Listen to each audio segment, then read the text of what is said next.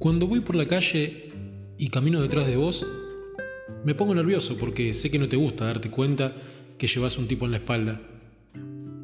Me alejo, trato de pasarte rápido, lo más rápido posible, para que sepas que no hay razón para asustarse, que soy inofensivo, que vengo con los ojos hundidos en alguna imagen que nada tiene que ver con la tuya. Cuando el subte se llena y te apretás a mi lado, me da miedo rozarte la falda con mis dedos, torpes y distraídos.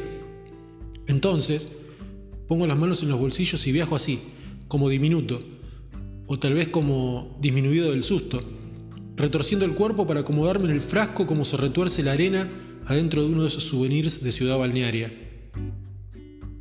Cuando te veo venir de frente, llevo la mirada a la vereda y espero así hasta que cruces. Te percibo por el rabillo del ojo como escapando, consciente de que a lo mejor suspirarás con alivio porque no me escuchaste comentar cuán corta es tu falda o cuán grandes son mis ganas de que tu feminidad bastardeada me haga macho.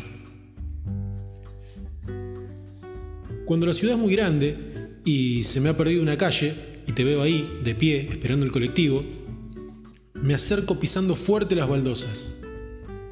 Para que notes mi presencia, te pregunto de lejos, levantando la voz, si sabes cuál es Monteagudo. Nunca me aproximo demasiado, por miedo a tu miedo. Y vos me respondes que no, que ni idea, y no disimulás esas ganas desconfiadas de ver cómo me alejo por Rivadavia hasta perderme de vista.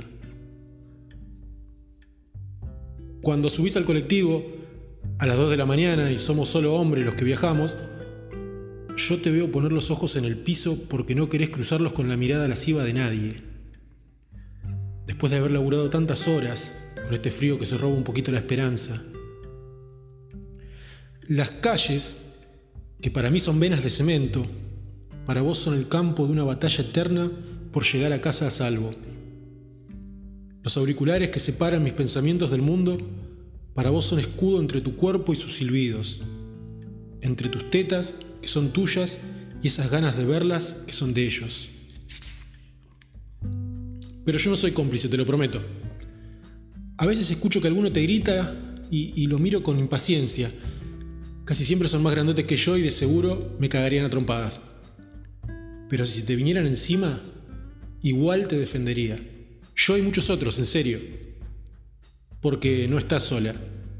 Porque nosotros entendemos que tu libertad ficticia es nuestra libertad incompleta y que si no somos iguales, no es porque no queramos, sino porque no nos dejan. Déjame caminar con vos, Vamos a tomar las calles juntos para que el mensaje reverbere en los rincones de esta ciudad adormecida por el hedor del prejuicio, silenciada por la comodidad de la sumisión a la que te han condenado, conforme con la ficción de cine de terror, donde las rubias siempre son ingenuas y las negras siempre mueren primero. Déjame caminar con vos, uno al lado del otro, para que cuando me toque andar a tus espaldas, no me pienses amenaza, sino compañero.